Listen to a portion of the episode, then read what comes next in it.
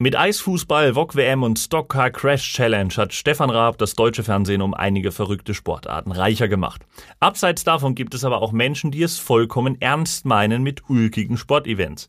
Brutale, lebensmüde oder vollkommen verwirrte Ideen haben es auch in der Welt des Sports geschafft, sich durchzusetzen, mehr oder weniger. In diesem Sinne, herzlich willkommen zur Weltmeisterschaft des Schwachsinns mit Jonas Greiner und Kishort. Heute das Thema Sportarten. Seltsame Sportarten heute das Thema, wie ist denn der aktuelle Stand? Ja, es gibt einen weiteren Punkt für dich äh, zu vermelden, mein Lieber. Die Drogensteuer hat das Rennen gemacht beim letzten Mal. Die Leute waren da einigermaßen enthusiastisch. Äh, mir wurde sogar vorgeworfen, ich hätte mich nicht richtig angestrengt, aber das äh, stimmt überhaupt nicht. Ähm, aber ich freue mich trotzdem. Es ist jetzt, äh, wie gesagt, 12 zu 8. Ähm, das äh, heißt, du kannst meinen großen Vorsprung äh, ein bisschen wieder verkürzen. Und ich würde doch sagen, das ist ein Anfang. Sehr gut, okay, damit lässt sich arbeiten. Dann können wir doch hier ähm, in die neue Folge starten. Ja.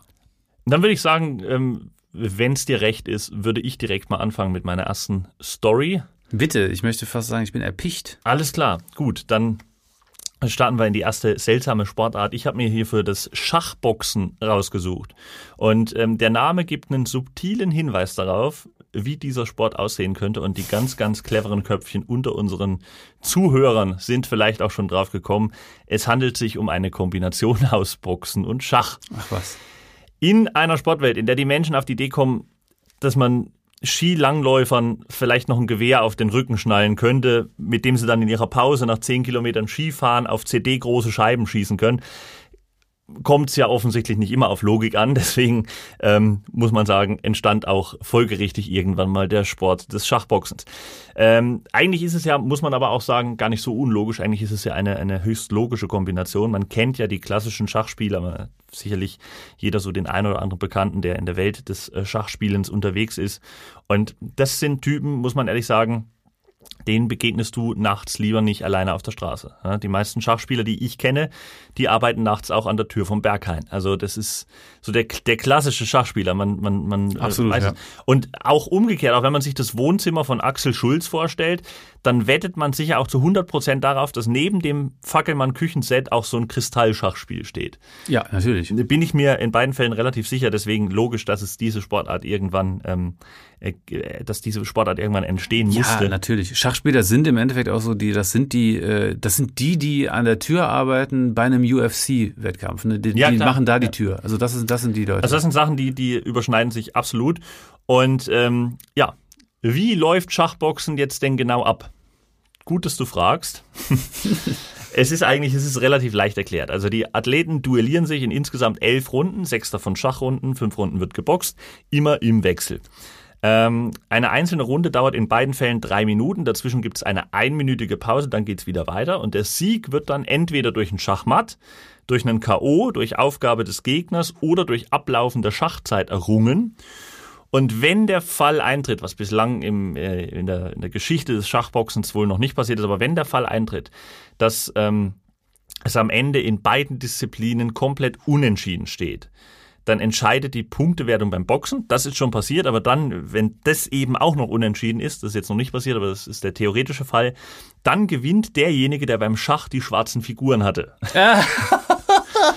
Geil klingt mittelfair, aber ich bin jetzt auch kein Sportexperte. Also ähm, ah, das ist nicht. ja unglaublich. Und das wiederum wird wahrscheinlich per Münzwurf vorher ausbaldowert oder was? Keine Ahnung, wie das aussieht. Das gibt's ähm, doch nicht. Das geil wäre es, wenn du dir das raussuchen darfst. Ja, ja genau. Und dann wollen beide äh, schwarz. Ja, keine Ahnung. Ja, vor allem, aber wie gesagt, der Fall ist noch nicht eingetreten in der Geschichte. Des ja, ist ja auch super also unrealistisch. Aber äh, äh, stell dir mal vor, du hast dich da durch diese Tortur durchgeballert und es steht wirklich unentschieden und dann sagst du, ach übrigens, ja, ich hatte die schwarzen. Naja, ist ja Wahnsinn. Ja, das ist dann, das ist dann Pech an dieser Stelle. Aber dann gab es ja genug Chancen, dass du das Duell für dich entscheiden konntest. Bei mir tun sich Fragen auf, muss ich sagen. Ich habe wirklich, ich habe wirklich Fragen. Also ähm, eine Frage ist, zählt, das habe ich nicht rausgefunden, zählt ein K.O. auch während der Schachrunde? ja, gute Frage. Könnte man gut das, das Überraschungsmoment für sich nutzen in dem Fall. Ähm, und die Frage, es gibt nämlich auch Schaukämpfe im Schachboxen. Schaukämpfe, das klingt richtig geil. Und ich frage mich, also wird es, wird es dann abgesprochen, das Ergebnis beim Schaukampf, wie beim Wrestling, wo du so, du in der, in der, in der dritten Runde, ja, da für die Dramaturgie muss der Turm auf die B ab. ja, oder, oder damit, die, damit, der Wett, der Wetteinsatz auch irgendwie. Gibt es äh, dann einen Stare-Down? Pushen die sich im Vorfeld mit irgendwelchen äh, großspurigen An Ankündigungen nach oben? Das dann irgendwie so, ein, so eine ein Einwiegen, ne? Auch, auch interessant. Ja. ja, und dann so Einblendung, so, so wie beim Wrestling, wo dann ohne erkennbaren Grund jetzt der Wrestler auf die Bühne geht und dort eine Ansprache hält, wo ja. du dir denkst, das ist doch ein Ring. Also da sollen doch Leute kämpfen Absolut. und nicht lauern. Und dann steht er oben und sagt, at Chastelmania, I will schachmat the hell out of you. Ich weiß nicht, wie es aussieht, aber auf jeden ähm, Fall interessant. Ich habe mal gehört äh, von so einem äh, Schachboxer habe ich mal gehört, dass der äh, gesagt hat, die große Challenge da drin liegt tatsächlich, ähm, dass du nach diesen Kämpfen, äh, nach dem Boxpart sozusagen, äh, dich äh, pulsmäßig wieder so schnell runterbringen musst, dass du äh, einen klaren Kopf äh, für das Schachspielen kriegst. Also das ist eigentlich die Challenge bei der Sache. Ich weiß nicht, ob das so gesund ist fürs Herz. Wenn Weiß du die ich ganze auch nicht. Zeit äh, oder für deinen Kreislauf insgesamt, wenn du die ganze Zeit ähm, innerhalb von einer Minute wieder von 0 auf 100 hochschalten musst, dann musst du wieder äh, runterschalten auf jetzt sitze ich hier und spiele Schach und dann musst du wieder hochschalten. Das ja, das ist auf jeden Fall super anstrengend wohl. Ja. Ähm, also das ist das, was man sich da gar nicht so vor Augen führt. Aber naja, trotzdem auf jeden Fall eine sehr, sehr abenteuerliche Kombi. Äh, und ich weiß auch nicht. Äh, ja, hat äh, irgendwie wahrscheinlich was für sich. Vielleicht ist es auch ganz gut für die Leute, vielleicht hat es mit Mensch ärger dich nicht angefangen, dass die Leute sagten so, nee, ich habe mich doch sehr geärgert. Wäre geil, wenn wir uns jetzt mal aufs Maul hauen könnten. für drei Minuten. Ja, irgendwie verrückt, ey. Es ist, ja, ich glaube auch Monopoly geht meistens so in die Richtung irgendwie so ja. ein bisschen aus. Ja, manche Sachen sind dann auch Gesellschaftsspiel plus Boxen, aber da ist das Boxen eigentlich nicht vorgesehen gewesen. Also ja. Es gibt, es gibt Gesellschafts, also Schach, glaube ich, ist jetzt gar nicht so schlimm, aber es gibt ja eigentlich auch irgendwie, es gibt schon, wie du sagst, es gibt Spiele, die haben da ein weitaus größeres ähm, Ausrasterpotenzial. Ja definitiv. Na komm, ich mach mal weiter. Mach äh, mal weiter. Ich komme zu meinem ersten Sport. Natürlich, es kann kein anderer Sport sein als das Frauentragen. Selbstverständlich. Und es hört sich jetzt natürlich so an, als würden Männer mit ihrer Gattin auf dem Buckel um die Wette laufen. Und was soll ich sagen? Genauso ist es. äh, das Ganze wirkt von der Konzeption her so ein bisschen aus der Zeit gefallen auch. Also äh, und das ist es auch. Äh, bezeichnenderweise hat es seinen Ursprung auch im 19. Jahrhundert. Äh, eine Legende besagt, dass in diesem, in, das ist so ein kleines finnisches Dorf namens äh, äh, Sonkajärvi, ähm, da gab es einen Räuber. Und der Räuber hat unter anderem in diesem Dorf, aber auch in den umliegenden Dörfern sein Unwesen getrieben und Frauen entführt. äh, zwecks ähm, Eheschließungen. Also was da, wie das genau abgelaufen ist, weiß ich nicht, aber der hat die geklaut. Und offensichtlich war der besonders gut da drin und relativ schnell mit der Frau auf dem Buckel. Und äh, anscheinend hat man sich danach gedacht, ach guck mal, äh, da machen wir eine Sportart draus. Das, äh, das ist super. Äh, ja, die Sportart kommt natürlich nicht ohne Regeln aus und weil die Geschichte, also dieses ganze Frauentragen offenbar ähm, auf recht großen Zuspruch gestoßen ist, hat man ein Komitee gegründet, damit das alles auch seine Ordnung hat, nämlich das International Wife Carrying Competition Rules Committee auch relativ sperrig in der ähm, Bezeichnung. Eieiei. Und äh, das äh, allerdings muss man zugeben, recht überschaubare Regelwerk besagt, dass die Frau mindestens 17 Jahre alt sein sollte und, und das finde ich sehr, sehr schön, falls sie nicht mindestens 49 Kilo wiegt, äh, wird sie noch mit Gewichten beschwert. Aber das ist doch, das ist doch auch eine Sportart, die mit, mit diesem ja, relativ veralteten Frauenbild ähm, äh, wo es dann vielleicht auch, auch gar nicht so viele Proteste gibt, wenn die dann ihre WM nach Katar vergeben. Also ja, also ich sag mal, das ist dann auch nur noch ein Tropfen auf den heißen Stein. Äh, ich finde auch dieses ganze Szenario ist irgendwie so ein bisschen seltsam. Also äh, wenn man sich dann vorstellt, dass äh, wenn man wieder beim Einwiegen ist ja bei der UFC so, dass die tatsächlich alle ähm, äh, diesen Weight Loss haben. Also die müssen sich ja dann auf ihr entsprechendes Gewicht runterschwitzen. Das ja. machen ja wirklich so, damit die halt dann wieder ihre äh, ihre Gewichtsklasse matchen, ne? weil mhm. die natürlich alle schwerer sind als das das angegebene Maximalgewicht. Das ist ja so voll der entbehrungsreiche Prozess. Und das stelle ich mir dann auch so vor, dass du dann da irgendwie so auf äh, so einen Wettkampf anstehen hast im, im, äh, im Wife-Carrying und dann hat sich da so ein Paar runtergehungert, äh, um einen Vorteil zu haben. Und dann kommst du da am Wettkampftag mit deiner 14 Kilo schweren Frau an und kriegst dann noch 35 Kilo Sandsäcke auf die Schultern. Das finde ich schon auch recht frustrierend irgendwie. Mhm. Naja, was auch skurril ist bei der ganzen Sache ist, dass die Wettkampfstrecke äh, haargenau 253,5 Meter lang ist. Also ich weiß auch nicht, wie man auf die Zahl gekommen ist. Und vielleicht ist das, das ist mal jetzt meine Erklärung, vielleicht ist das der exakte Wirkradius von diesem finnischen Räuber, äh, der damals ähm, da wie aus den Dörfern da die Frauen geklaut hat. Ich weiß es nicht. Jedenfalls ähm, gibt es auf der Strecke, das kommt erschwerend hinzu, ähm, noch Hindernisse. Also du musst halt teilweise über trockene Gräben, aber auch über Wassergräben und so. Und ähm, ja, es gibt einen Weltrekord natürlich, äh, der ähm, stammt aus dem Jahre 2011 und beträgt 55,5 Sekunden. Und um die Beachtlichkeit dieses äh, Weltrekords noch ein bisschen äh, plastischer äh, darstellbar zu machen, habe ich das Ganze mal auf 100 Meter umgerechnet. Also man muss mit Frau auf dem Rücken die 100 Meter in 22 Sekunden bewältigen mit Hindernissen.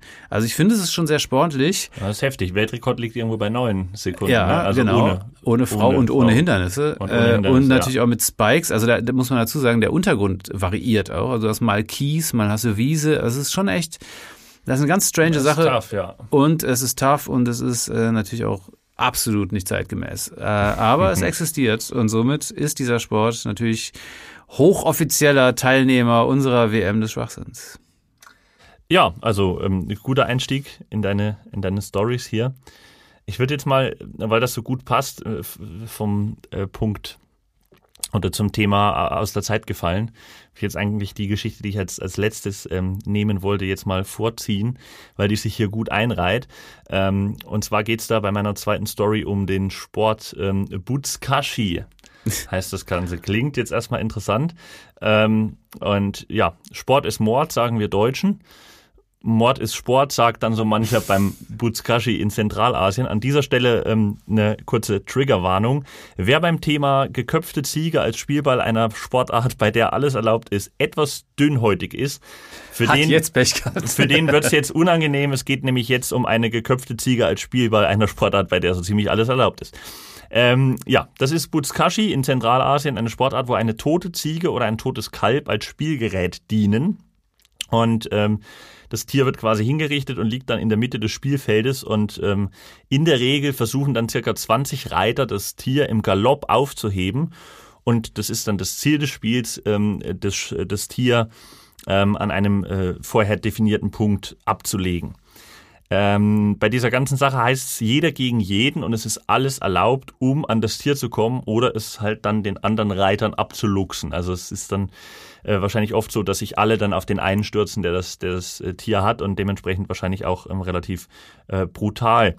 Ähm, gibt Leute, die dann da teilweise sich auch ganz gerne mal mit einer Peitsche bekämpfen.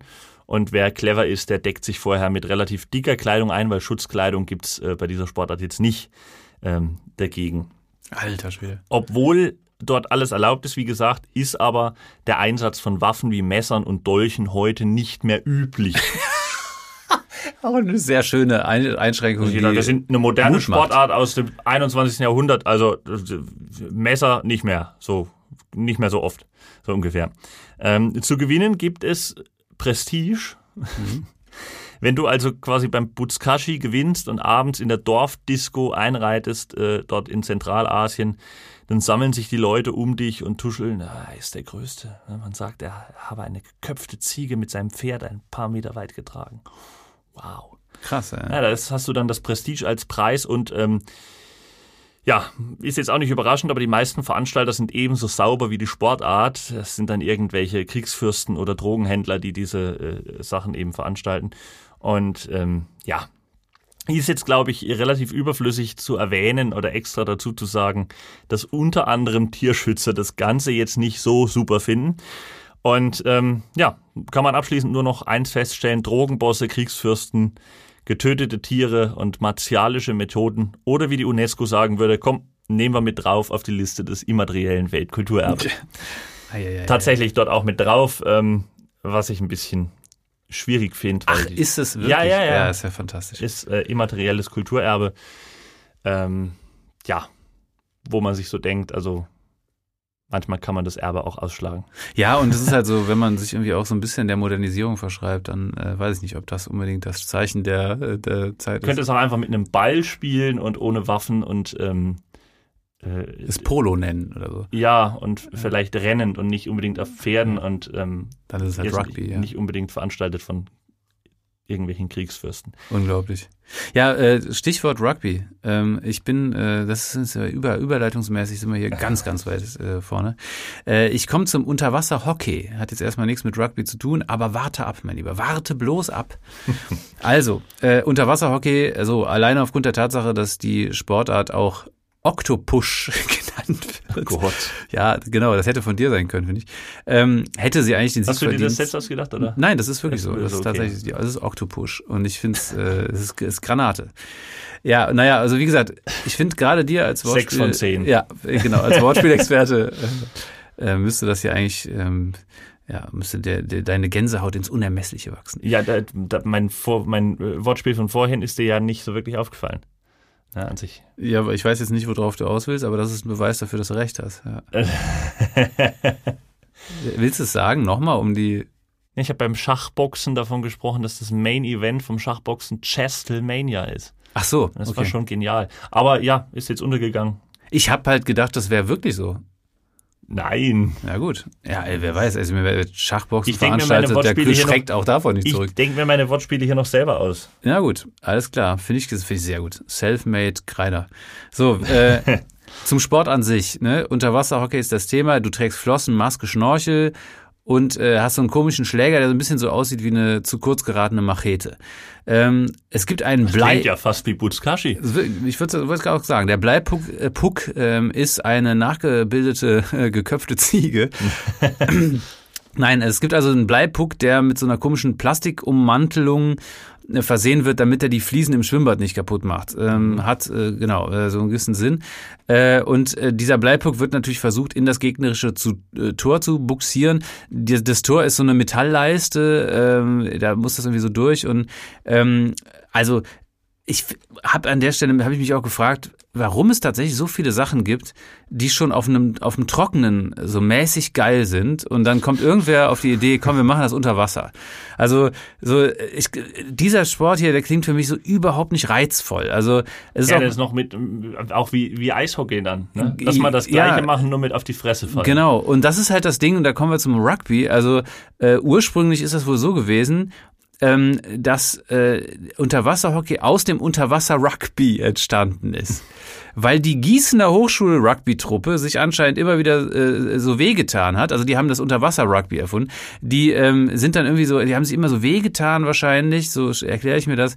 Und deswegen haben die irgendwie gesagt, so weißt du was, komm, ähm, wir spielen jetzt hier im, äh, spielen das im Wasser.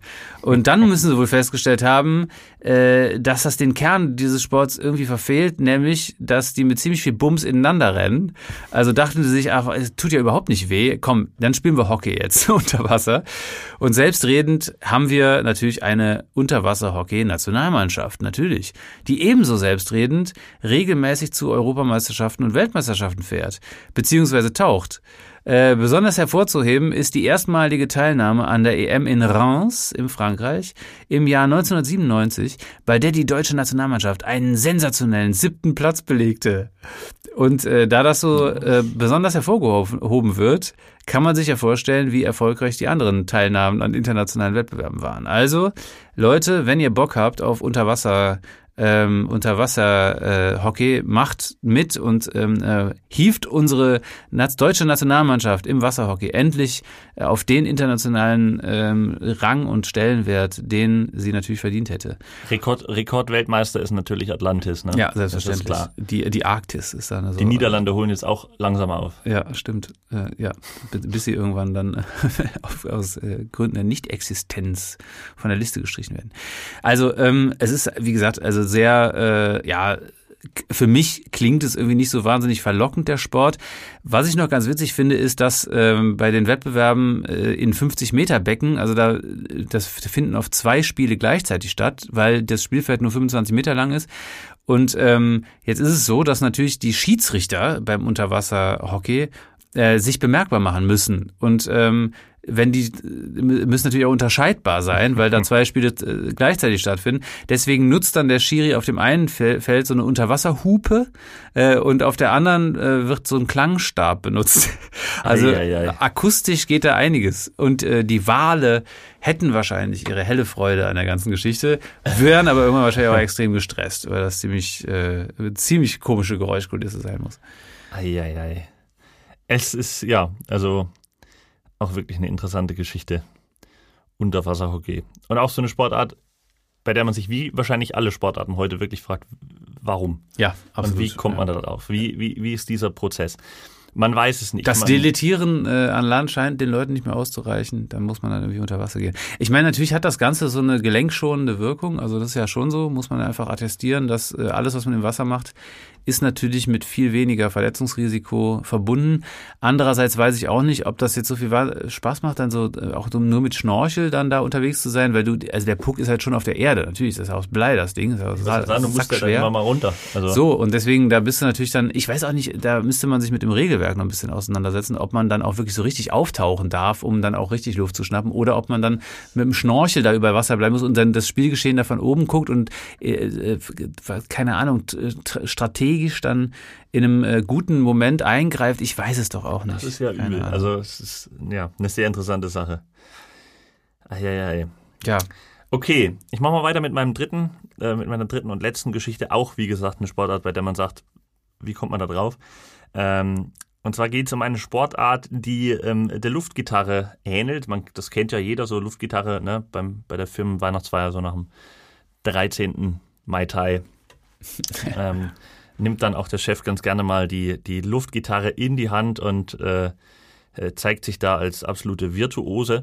Und ähm, ja, Luftgitarre ist sehr bekannt, aber es gibt auch, ähm, ja, äh, in dieser Disziplin ähm, ja Wettbewerbe ne, für die Luftgitarre und Wettbewerbe gibt es auch in einer verwandten, in einer Art verwandten, aber deutlich unbekannteren Disziplin oder Sportarten. Das ist äh, quasi nicht die Luftgitarre, sondern der Luftsex also Air Sex ähm, genannt. Und oh, ähm, shit, ich ahne es. Ja, beim Air Sex zeigen die Athletinnen und Athleten ihre sexuellen Fantasien anhand keines Demonstrations-, Ob- oder Subjektes, ähm, sondern einfach an der Luft. Ja? Also die stehen da und sind bekleidet und haben dort Sex mit der Luft und stellen das dann äh, nach. Ich habe mir Videos angeguckt, da äh, knien dann Leute auf dem Boden und, und machen dann irgendwelche Fingerbewegungen oder so. Und das ist äh, wirklich, es ist, äh, ja, es sieht sehr, sehr krank aus, was da passiert.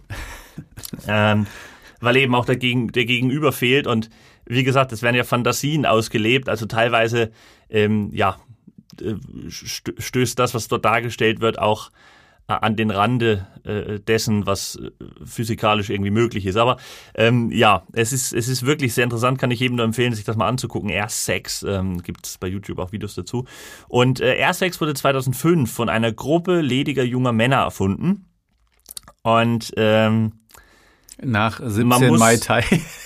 ja, ich muss, muss auch ehrlich sagen, also eine Gruppe lediger junger Männer, die sich was einfallen lassen. Ja, die lassen sich auch irgendwie selten was einfallen, von dem man in 20 Jahren sagt, oh, das war Gott schlau. sei Dank hat sich da eine Gruppe lediger junger Männer was einfallen lassen. Sehr gut. Also das ist, ähm, ja, das passiert selten. Und ähm, es gibt natürlich Regeln beim R-Sex, strenge Regeln, denn also streng verboten ist ein echter Orgasmus beim R-Sex. Ähm, ist nicht gern gesehen, denn es ist ja nur fiktiv und jeder hat nur zwei Minuten Zeit, um mit seiner wirklich rein vorgetäuschten Erotik zu punkten. Wichtige Teilnahmevoraussetzung beim R-Sex ist auch, man muss am Wettbewerbstag mindestens seit zwei Monaten Single sein. Ähm, Damit das Ganze auch die nötige emotionale Aufladung erhält. Ja, genau. Und äh, wie ja, und wie gesagt, wer jetzt sich denkt, Mensch, da muss ich unbedingt hin, das ist ja bestimmt wie im Stripclub nur günstiger. Wie gesagt, die Leute sind halt auch noch angezogen und es ist ähm, halt wirklich es sieht extrem ulkig aus, was dort gemacht wird. Und ähm, ja. Ja, da, da bekommt der Begriff Luftnummer eine ganz neue Bedeutung. Absolut, ja. Das ist. ähm, ja, das muss ich sagen, ist schon echt irgendwie, also äh, das, das regt auch schon dann die Fantasie an und man stellt sich dann wirklich vor, dass da irgendwelche Hempels ähm, Dinge machen, bei denen man gar nicht so weiß, wo ist denn jetzt da äh, der, also wo ist jetzt wo ist jetzt hinten und vorne? Kann ich mir vorstellen. Also es erinnert mich so ein bisschen an den Rackelhahn, äh, der halt natürlich auch völlig krank abgeht, äh, aber ja. halt im Real Life. Und das ist so ein bisschen so, ne, obwohl der, der Airsex-Teilnehmer nicht mehr wusste, wo hinten und vorne ist, hat er wie wild hineinkopuliert. Ja, der Rackelhahn, der findet ja statt in unserer, in unserer ähm, in unserer Folge zu den verrückten Tieren. Auch da Ja. kann man nochmal, äh, lohnt sich nochmal ein Reinhörer. Absolut. Und was man ja an der Stelle merkt, ist, dass der Mensch dem Tier in Verrücktheit äh, in überhaupt nichts nachsteht. Also Airsex ist schon echt äh, kurios. Ja, komm, wir sind jetzt, äh, wir haben jetzt Sportarten genannt, bei denen wir äh, so durch die Bank weg, glaube ich, beide sagen würden so, ja, okay, äh, ist nichts, aber nichts für mich so. Ja. Jetzt kommen wir mal zu einem Sport, bei dem ich sagen würde, das finde ich richtig geil. Also das klingt einfach ne, nach einem fantastischen Sport und zwar Bossa-Ball. Bossa. Bossa-Ball. Es hat auch irgendwie gar nicht so eine, äh, so eine, so eine abwertende Komponente jetzt, weil ich bin ja wirklich ein absoluter Fan von Bossa-Ball. Ich muss sagen, so, ich stelle mir das wirklich gut vor. Und die Sportart ist so eine Mischung aus Volleyball, Fußball und Turnen und so ein bisschen Akrobatik noch. Ähm, man hat so ein riesiges Luftkissen, das ist 18 mal 14 Meter groß und in der Mitte ist ein Netz gespannt, so wie beim Volleyball. Und jedes Team hat auf der eigenen Seite ein Trampolin, das mit ins Spiel eingebaut äh, wird. Man spielt mit drei bis fünf Spielern pro Team, kommt immer drauf an. Äh, vier Spieler sind wohl im Moment internationaler Durchschnitt, äh, bei, auch bei internationalen Wettbewerben. Und bei der Angabe feuert man den Ball entweder mit dem Fuß oder mit der Hand übers Netz und die gegnerische Mannschaft muss mit maximal fünf Kontakten den Ball wieder übers Netz zurückbringen. Natürlich ohne, dass der Ball im eigenen Feld auftitscht. Das ist natürlich logisch. ähm, der Punktgewinn finde ich ist ganz interessant. Also man bekommt äh, mehr Punkte, je nachdem, mit welchem Körperteil das äh, der Ball gespielt wurde. Und natürlich Grundvoraussetzung ist, dass der dann ohne, dass der Gegner ihn abwehren kann, äh, in dem gegnerischen Feld einschlägt. Äh, zum Beispiel, man bekommt mehr Punkte, wenn man den Ball mit dem Fuß übers Netz kriegt und das dann damit einen Punkt macht. Äh, und man bekommt nochmal mehr Punkte, wenn der Ball auf das Trampolin des Gegners fällt und der Trampolinspieler oder die Trampolinspielerin den nicht abwehren kann. Ei, Dann ei, gibt's ei. mehr Punkte. Und ähm, so weit, so gut. Äh, Inspiriert ist das Ganze vom brasilianischen Capoeira. Und dementsprechend, und hier kommt eine sehr, sehr schöne Komponente ins Spiel, äh, ist es auch durch die Bossa Nova Musik inspiriert und daher kommt der Name. Und es gibt auch einen Samba-Referee. Äh, Das finde ich ist eine fantastische, ei, äh, ei, eine ei. fantastische Institution. Und dieser Samba-Referee, ähm, der ähm, ja, ähm, äh, es sorgt mit Flöten äh, und Percussions und äh, einem DJ-Pult für die entsprechende musikalische Untermalung. Ähm, und gleichzeitig muss der Samba-Referee aber auch über die Punktevergabe wachen. Also der muss schon ein ziemliches Multitalent sein und äh, klimpert da irgendwie sehr, sehr rhythmisch und schön vor sich hin. Und Ziel ist dann so eine Mischung aus Sport und Musik und vor allem halt guter Laune. Also deswegen auch diese Capoeira-Komponente, das ist ja ein sehr ästhetischer, äh, nicht, Ja. nicht Kontakt-Kampfsport im Endeffekt, der äh, oft auch als Tanz beschrieben wird, so Kampftanzsport. Und das soll eben beim Bossaball auch zum Tragen kommen. Äh, wie gesagt, es soll sehr, sehr gute Laune sein. Die Zuschauer werden auch durch den Samba-Referee animiert und so. Und eben, also ich stelle mir diesen Sport wirklich ganz geil vor, weil man, ich habe auch immer schon ganz gerne Volleyball gespielt, finde das irgendwie ein ganz gutes Konzept. Aber ähm, das auf einem Luftkissen zu machen und dann auch noch ein Trampolin zu haben, finde ich irgendwie, das ist, also, ist einfach geil. Herrlich. Und das auch noch zu guter Musik, also wa- was willst du denn mehr? Und ähm, naja, also äh, ist natürlich so, dass man ähm, vielleicht an der Stelle sagen muss, durch, die, durch den großen Aufwand, den man auch aufgrund des Spielfeldes betreiben muss, also hat jetzt wahrscheinlich nicht jeder so ein 18 mal äh, 14 Meter großes Luftkissen rumstehen und dazu die dazugehörigen Trampoline. Von daher ist das, ist das noch, äh, sagen wir mal so, äh, der, es ist kein Breitensport bisher. Aber ich sehe da großes Potenzial. Also ich äh, äußere mich hier und ähm, äh, ja, bekenne mich hier als großer Bossaball-Fan. Bossaball. Sehr herrlich, sehr herrlich. Und damit, ähm, ja, sind wir, wenn ich richtig mitgezählt habe, Bei sechs. bei sechs. Ja. sind wir durch mit unseren Stories zu den ähm, verrückten, zu den verrückten, äh, äh, äh, ja, jetzt wollte ich ein Synonym verwenden, aber ich finde keins. zu den verrückten Sportarten. Äh, zu den seltsamen, ähm, es gibt kein Synonym für Sportarten. Leibesertüchtigungs Variationen. Ja, genau. Ja. Es folgt die Wochenschau mit dem Wehrmachtsbericht. ähm, Leibesertüchtigung, das ist ja also wirklich ein Jahr aus, äh, ein, ein, ein Wort aus den, Aus den äh, frühen, aus den 30ern. Naja, frühen Nullerjahren des letzten aus den, aus Jahrtausends. den frühen Nuller, ja, genau, so ist es. Es bleibt nichts mehr zu sagen. Äh, Wir sind am Ende angekommen. Wie immer der Hinweis auf unsere ähm, Social Media Auftritte von Quichotte und von mir. Ihr findet uns ähm, bei Facebook, bei Instagram und auch anderweitig in den sozialen Medien und ihr findet unsere äh, Seite zum Podcast at WM des Schwachsinns bei Instagram. Folgt uns doch gerne auch dort und ähm, kommentiert, wer euer Favorit war, ähm, welche Story, welche Sportart, welche Leibesertüchtigung in dieser Kategorie des Rennen macht bei der Weltmeisterschaft des Schwachsinns. So sieht's aus. Äh, schöne zwei Wochen wünschen wir euch. Bis dann und alles Gute. Ciao.